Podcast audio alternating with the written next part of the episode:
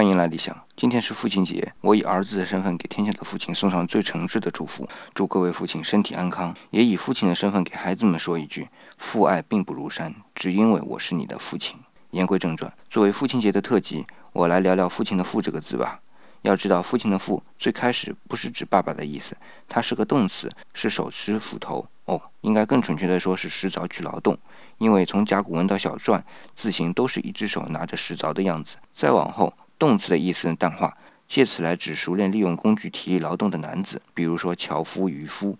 我们今天已经不觉得樵夫、渔夫这些词有什么特别的含义了，但是在古代，能够用“父”这个字去称呼，就是对从事劳动的男子的尊称。“父”这个字有爸爸的含义，最早也要到春秋时期了。所以还是开头的那句话：“子女祝安康”，是父亲已经操劳了一辈子，希望安乐健康。